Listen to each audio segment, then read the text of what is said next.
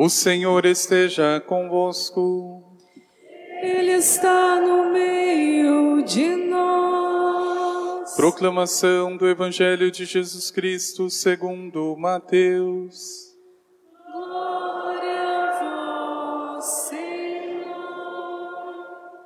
Naquele tempo, Jesus tomou consigo Pedro, Tiago e João, seu irmão, e os levou a um lugar à parte sobre uma alta montanha, e foi transfigurado diante deles. O seu rosto brilhou como o sol, e as suas roupas ficaram brancas como a luz. Nisto apareceram-lhes Moisés e Elias conversando com Jesus. Então Pedro tomou a palavra e disse: Senhor, é bom ficarmos aqui. Se queres, vou fazer aqui três tendas: uma para ti, outra para Moisés e outra para Elias. Pedro ainda estava falando quando uma nuvem luminosa os cobriu com sua sombra. E da nuvem uma voz dizia: Este é o meu filho amado, no qual eu pus todo o meu agrado. Escutai-o. Quando ouviram isto, os discípulos ficaram muito assustados e caíram com o rosto em terra. Jesus se aproximou, tocou neles e disse: Levantai-vos e não tenhais medo. Os discípulos ergueram os olhos e não viram mais ninguém a não ser somente Jesus. Quando desciam da montanha, Jesus ordenou-lhes: Não conteis a ninguém esta visão até que o Filho do Homem tenha ressuscitado dos mortos. Palavra da salvação.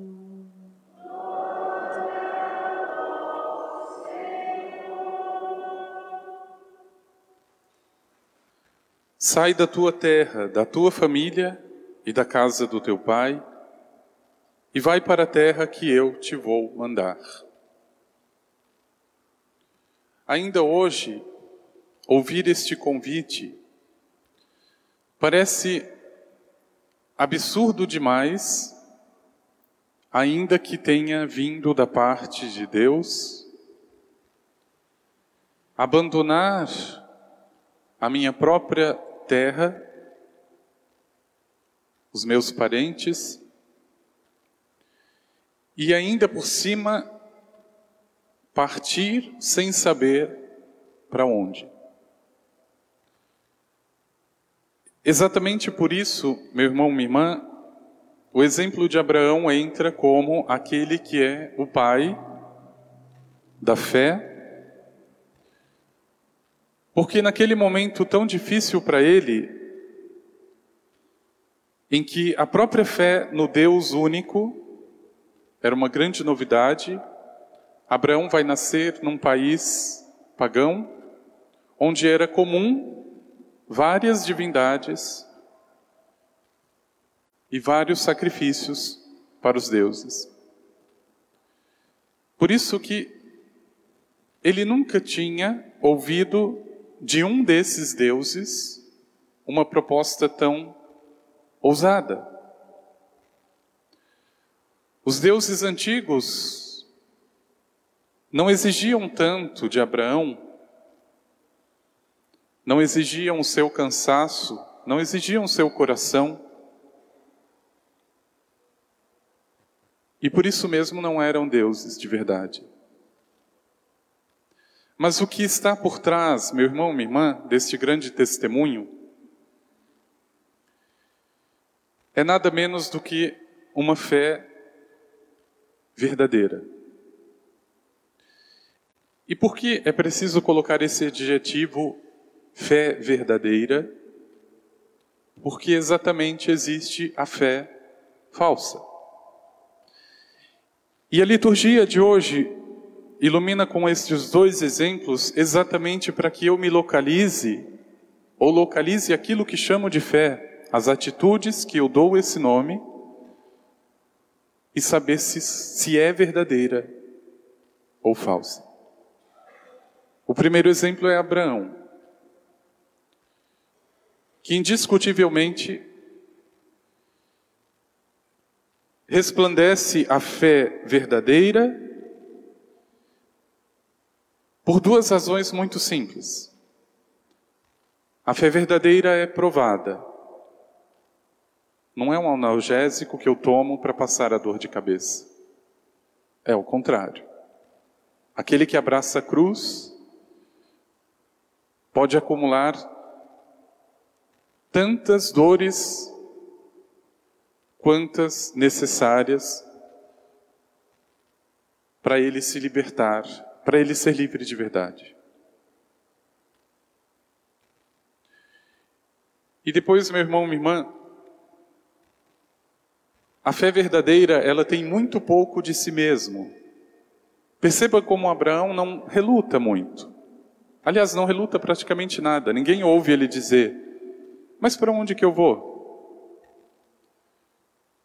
Mas tem certeza que é isso mesmo, Deus? Mas por que, que eu tenho que deixar a minha família? Veja, isso não está nos lábios de Abraão, exatamente porque a fé verdadeira tem muito pouco de si e muito de Deus. E às vezes dá a impressão que a pessoa que é provada e a pessoa que tem esta liberdade de não se colocar no lugar de Deus, que essa pessoa é uma pessoa desprezível, sem atitude, sem decisões. E aí nós vamos para o outro exemplo da fé, que neste caso não é verdadeira, pelo menos naquele momento, que foi a fé de Pedro. Um dia ele, sim, vai sustentar um testemunho de fé verdadeira, mas não nesse momento. E exatamente por isso Jesus o convida para subir ao monte junto com Tiago e João. E diz a palavra, ali Jesus se transfigura diante deles, ou seja, aquilo que era humano em Jesus fica glorioso, glorificado. O seu rosto brilhava, as suas vestes eram como a neve. Mas a recomendação de Jesus no final desta visão é impressionante. Ele vai dizer para os apóstolos, os discípulos, né, que ainda não eram apóstolos. Não contem para ninguém esta visão até que o filho do homem tenha ressuscitado dos mortos. E veja que interessante, um pouco antes da transfiguração, o que, que Jesus havia dito exatamente para Pedro? O filho do homem deve sofrer muito, ele vai ser rejeitado. Os homens o matarão, mas ele vai ressuscitar. Jesus deu todo o trajeto, todo o caminho. Não é sofrer por sofrer, é para ressuscitar, é para viver.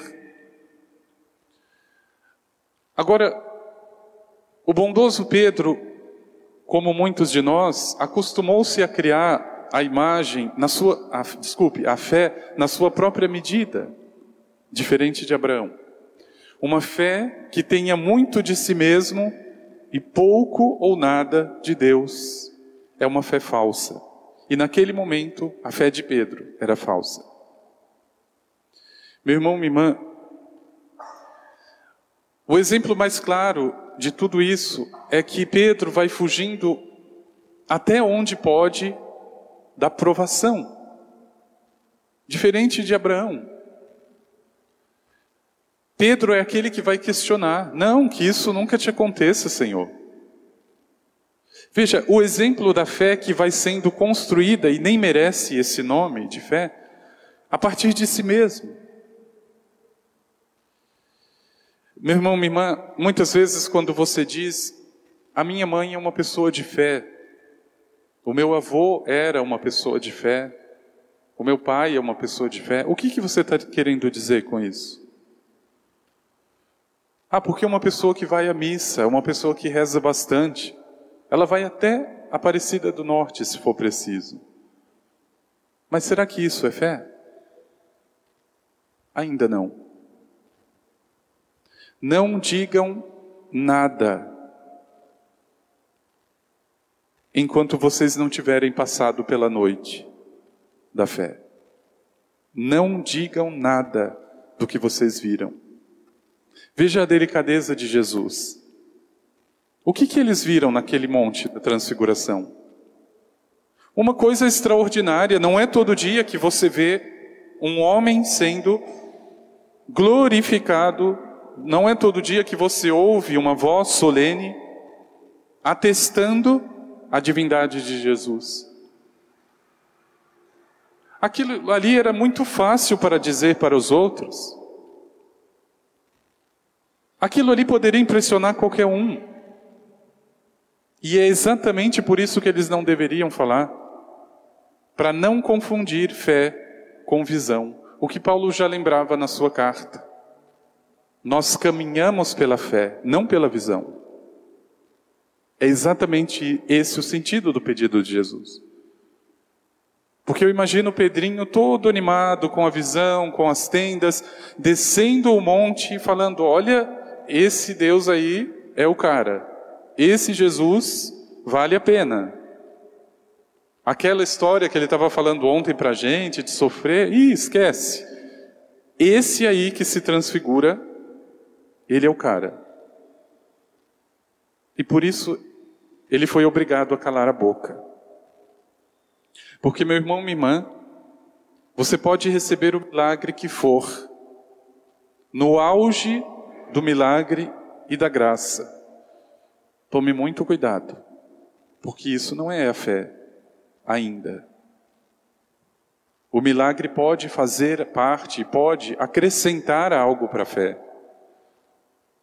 Mas já dizia um bispo muito sábio: eu peço a Deus a graça de crer sem nenhum milagre, a graça de acreditar nele sem nenhum milagre. Fé. E meu irmão, minha irmã, quando você olhar para alguém e dizer essa pessoa é uma pessoa de fé, o que você na verdade está querendo dizer é o seguinte: essa pessoa é Abraão. É uma pessoa que não tem certeza, mas ela sabe quem está conduzindo. Ela não sabe para onde vai, mas ela sabe quem está pedindo. Veja, essas duas imagens talvez sejam mais claras. Nós temos o dia e nós temos a noite. É muito mais fácil você enxergar e você trabalhar durante o dia do que à noite. Pois eu digo uma coisa a você se ainda não sabe: a fé não é dia, nunca. São João da Cruz já lembra. É mais escura do que a noite mais escura. A fé. E por que que nós acumulamos ainda esta mania de pensar que como quando eu sinto o mal-estar e quero eliminá-lo da maneira mais rápida, eu preciso do antídoto, eu preciso do remédio. E é claro que se sou eu o modelo da minha própria fé, se ela é tão falsa a ponto de ter mais de mim do que de Deus, não tenha dúvida. Quando você colocar um pé nessa escuridão, que é a verdadeira fé, que é a prova, você vai começar a negociar com Deus. Nós somos excelentes negociantes, excelentes.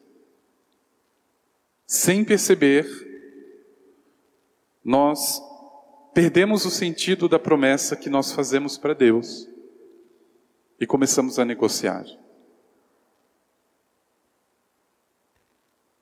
Veja, meu irmão e minha irmã, não estou dizendo que fazer promessas seja errado, não é. Mas perceba se a promessa não é uma condição para que Deus te dê alguma coisa. Perceba se isso não reflete uma fé pueril, ingênua e falsa. Conheço muitas pessoas e isso é lamentável. Que são movidas à base do negócio com Deus.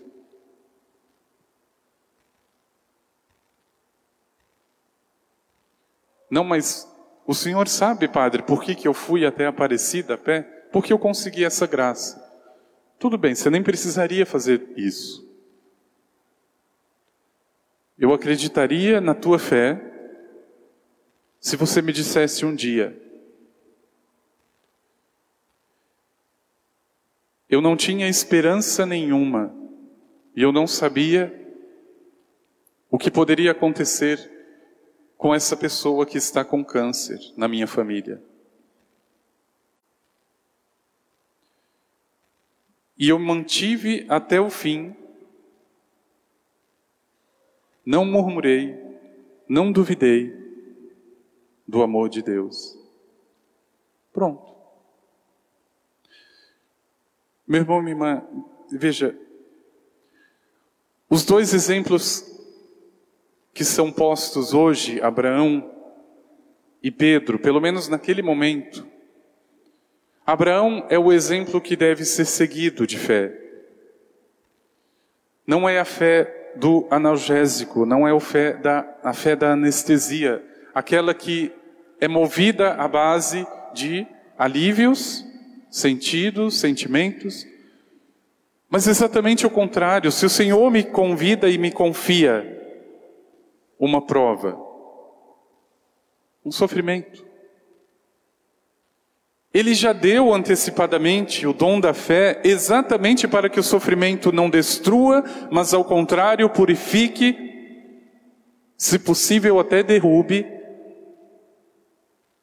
a imagem falsa de Deus, a imagem falsa de fé.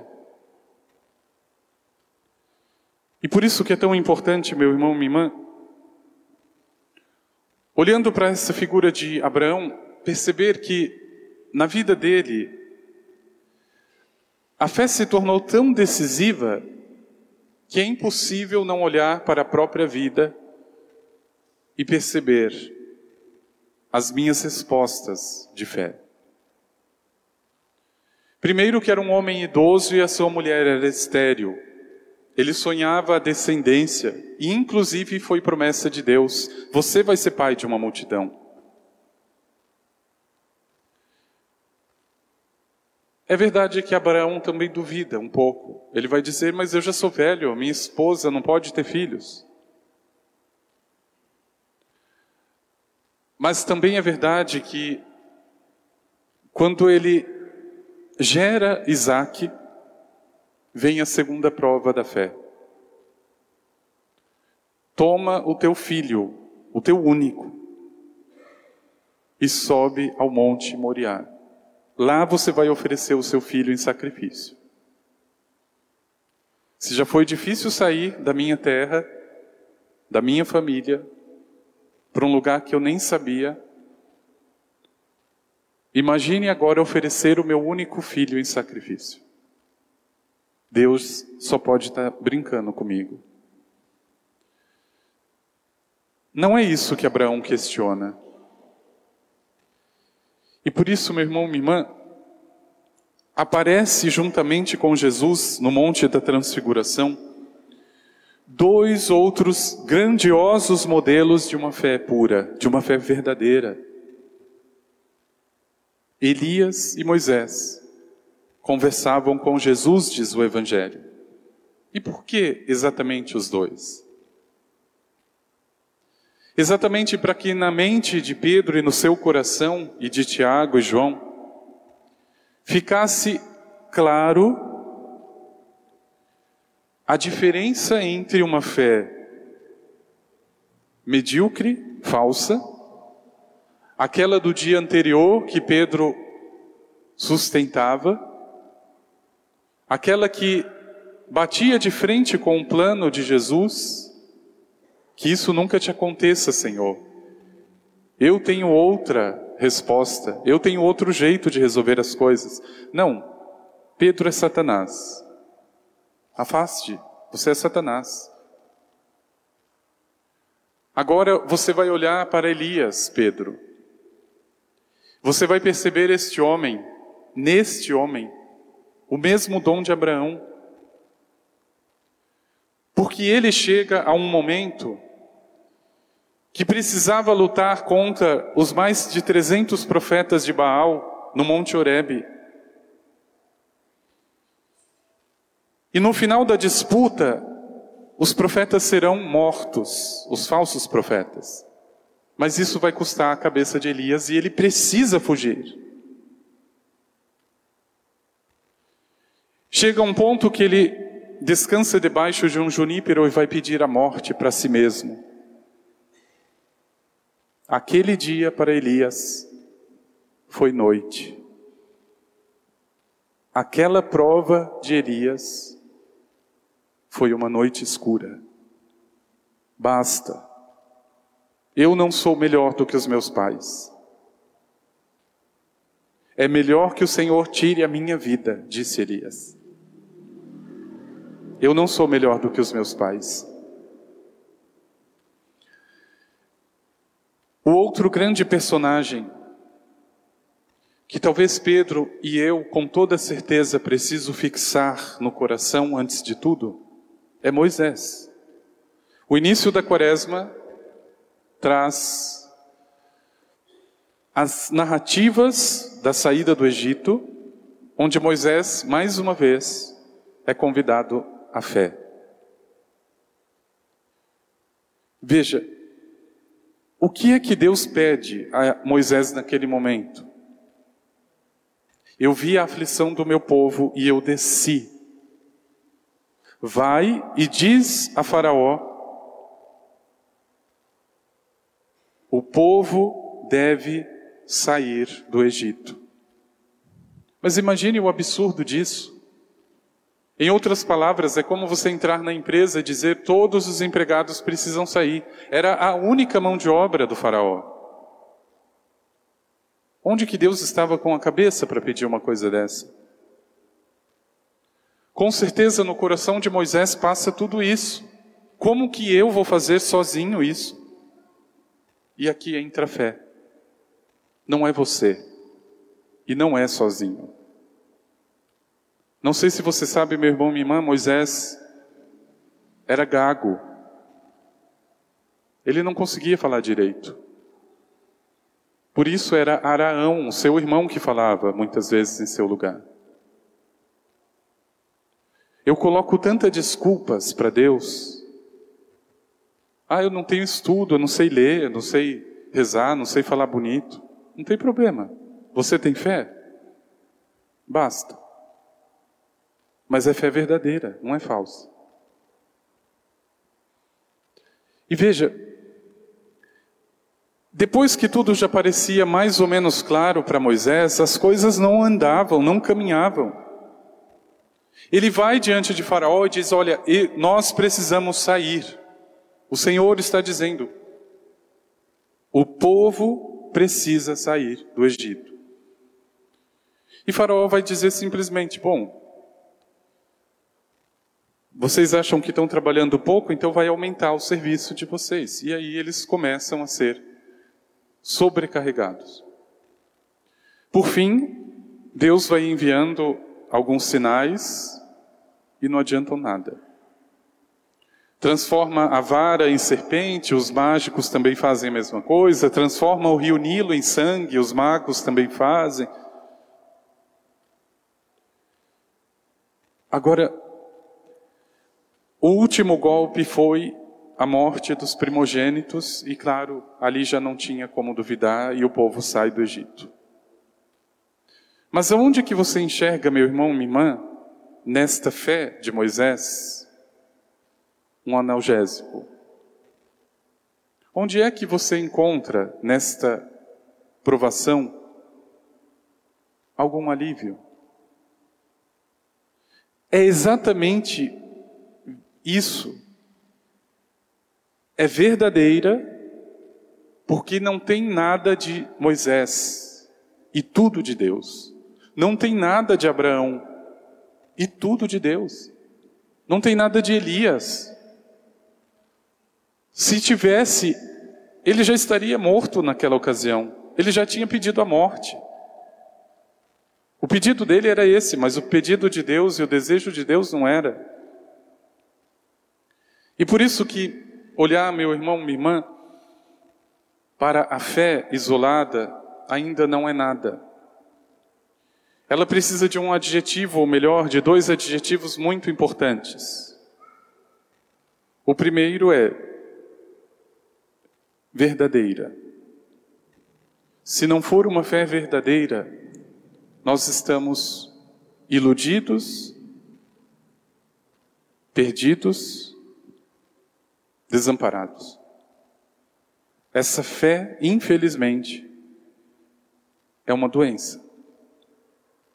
Eu vejo muitos cristãos, por exemplo, trocando de igreja, porque não concorda com isso, com aquilo, porque não tem milagre, porque não acontece a graça do emprego.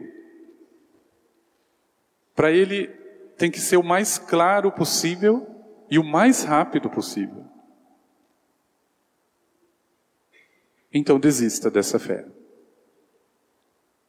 Realmente não é para você. Porque a fé, meu irmão e minha irmã, se eu bem entendi, Abraão, Moisés e Elias, é uma noite escura. Não é porque isso seja ruim, é o contrário. É quando você se desconfia de você mesmo. Porque a noite está te vencendo, você não sabe nem o que está diante de você eu já não confio, não consigo dar um passo, está escuro. E ao mesmo tempo você sente uma mão, uma presença que conduz. É só questão de paciência. Veja, é dar a Deus exatamente este assentimento na escuridão no sofrimento, naquilo que eu não entendo, naquilo que eu não explico. E com toda certeza vai brilhando aos poucos nessa noite escura que é a fé, o caminho do Senhor. E é bonito perceber como acontece o final da vida de todos estes homens e mulheres que acreditaram. Sofreram até não poder mais e se libertaram. Deus cumpriu com todos eles. Abraão, Moisés, Elias, ele cumpriu a promessa. Por isso, meu irmão, minha irmã, que você possa também nesse dia questionar de verdade a tua fé. Isso não é ruim, é bom. Porque existe a verdadeira e a falsa. A diferença é que, escolhendo a falsa, você vai ter as coisas muito mais fáceis. Mas você não vai muito longe. Para desistir nesse tipo de fé, não demora muito. E quando você começa a perceber que não é nada teu, que a fé não tem que ser o que você quer, pensa, mas o que Deus pensa. Com toda certeza, por mais absurdo e impossível que seja, é de Deus, não é meu. E se é de Deus, meu irmão, minha irmã, confia. Por isso, peça ao Senhor no teu coração, primeiro, essas duas graças. Destruir a fé falsa. De analgésicos que quer e exige resposta para tudo. E a segunda graça, a fé verdadeira, que é um passo no escuro, mas que para o mundo e para a eternidade vai transformando-se em luz, vai iluminando. Veja se não é exatamente isso. Quando você enxerga alguém que passou por uma grande prova e conseguiu ressuscitar, ela consegue vencer pela fé. Aquilo me ilumina. Mas essa pessoa era para estar destruída. Ela perdeu a pessoa que mais amava. Ela perdeu tudo o que tinha e está em pé. Alguém precisou entrar na escuridão para me iluminar. Eu precisei ver com os meus olhos, e aqui já não é fé, que aquela pessoa, de fato, acredita em Deus. Não porque recebeu nenhum milagre, mas porque perdeu tudo. E está de pé. Que no teu coração, meu irmão, minha irmã, o exemplo de Abraão possa brilhar mais do que de Pedro naquela ocasião, que dependia muito dos olhos, que começou até a falar o que não devia, a sonhar com tendas, quando Jesus vai pedir outra coisa. Eu não preciso de tenda, Pedro. Eu preciso da tua fé. Confia. Confia no Senhor. Vamos pedir ao Senhor.